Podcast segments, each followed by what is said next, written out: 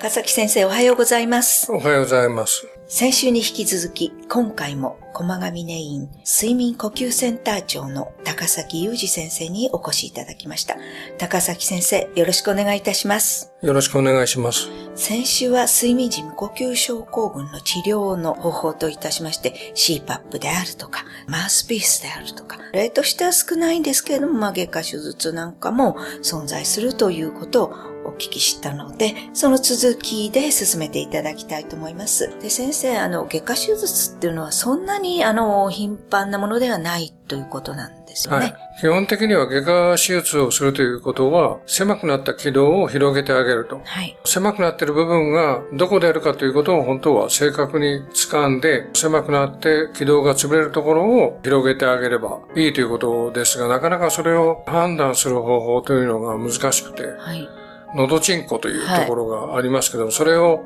昔横に切ってあげると、かなり良くなるんじゃないかというような報告が一時的にはありましたが、はい長い目で見ると、そこだけでは不十分だと。ということは何を意味しているかというと、気道の潰れる部分はそこだけじゃなくて、もっと奥の方まで潰れている可能性がある。でそういう場合は、手術の部位をもうちょっと変えないといけないというふうなこともございますので、はいなかなか手術をしたら一概に良くなるというふうには言い切れない現状があるので、で、それが原因で今はそれほど行われてないというふうに言っていいのではないでしょうか。ああそうですね。やっぱり原因が他にあるわけですから、そうですねそっちから正していかないと、また時間経つと、はい。また状況変わってくるということですよね。で最初にお聞きしたのは、太るとその気道が狭まってしまって、他にも睡眠時無呼吸になる原因というのはありますか？おそらく患者さんのご両親と患者さんの顔こに比べればおそらくそれは似てるに違いないので、はい。例えば気道の構造もおそらく親に似るんですね。あ、例えば顎っていうそうですね、顎ですね。はい。はい下顎が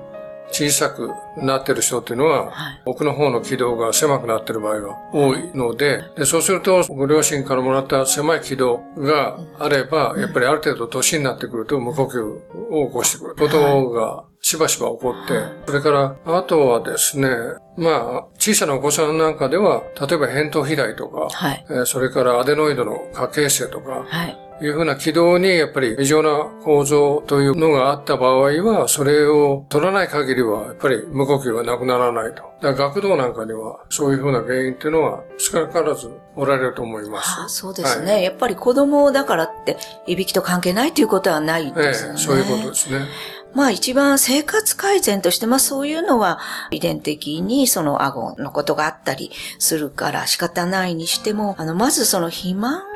っていうのにならないようにするっていうのが一番の予防法っていうふうに考えていいんでしょうか？はい。はい。まあ、あの、太ってらっしゃれば、おそらくは体重を減らすことによってはい、軌道そのものがやっぱり広くなりますので、はい。減量に取り組まれるというのは非常にいいことではないかなというふうに思うんですね。はい。ですけども、まあ、基本的に太ってらっしゃる方で減量するというのは難しい場合が多々あって、はい。で、一時的にかなり減量できたんだけど、またリバウンドしてしまうという。えっと、この病院でも10年間で本当に痩せて治療をやらなくてもいい状態になった方っていうのは、はい本当に、えっと、1、2%あそんなに少ないですかぐらいですよね。ですから、そういうことを考えると、やっぱり減量というのは非常に理にかなった治療だと思いますが、はい。なかなかうまくいかないというところも一つあるいうふうに思います。はい、なかなかあの、食べ物だけの問題じゃないですし、運動をしたり、はいいろいろこう気をつけていかないとならないので、はい先生のところにいらっしゃってる患者さんは男性が多いですか？そうですね、男性が多いですね。はい。はい。まあ、なかなか中年の男性だと仕事も忙しいし、そうですねなかなか気を使ってる暇がないといううん感じになるでしょうね。でもやはりね、あのー今ダイエットダイエットって叫んでますけれども、まあいろんなダイエットの方法ありますけど、やはりそれが睡眠時無呼吸につながって、で睡眠時無呼吸から重大な病気につながっていくとなったら、これはちょっとやっぱり真剣にうん考えてほしいですよね。そうですね。はい。ありがとうございました。では、またこのお話の続きを来週も先生からしていただきたいと思います。先生ありがとうございました。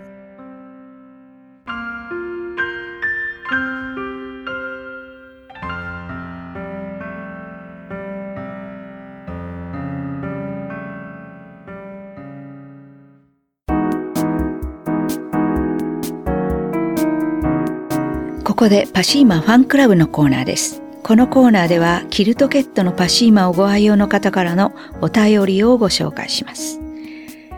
更年期で寝汗がひどく寝つけなかった時、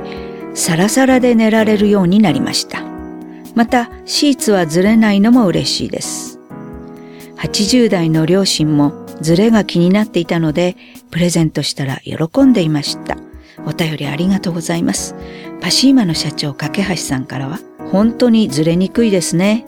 シーツにしてもずれにくいですが、かけて使って、その上に布団を乗せただけでも、ちゃんと朝まで布団があります。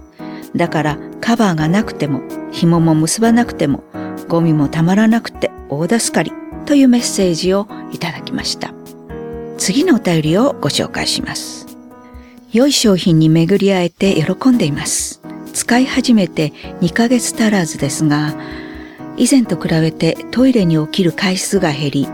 羽毛布団の下に使っていますが、ずれることもなく暖かいです。ベッドの敷としてもう一枚購入します。お便りありがとうございます。パシーマの社長、架橋さんからは、まだまだ寒い日が続きます。夜中にトイレに起きる方には試していただきたいですね。なぜなのか。リラックスできるから暖かいから寝入り花の汗を吸って冷えにくいから結構何人もの方からの声をいただきます。というメッセージをいただきました。以上、パシーマファンクラブのコーナーでした。シーマ免疫力は深い眠りから。くるまれて眠ると。すっごく優しい肌触りで気軽に洗えて清潔だし使ってみたらわかるから。抜群の吸水性と肌触りガーゼと脱脂綿のキルトケットパッシーマ詳しくはフリーダイヤル0120-28-8410 0120-28-8410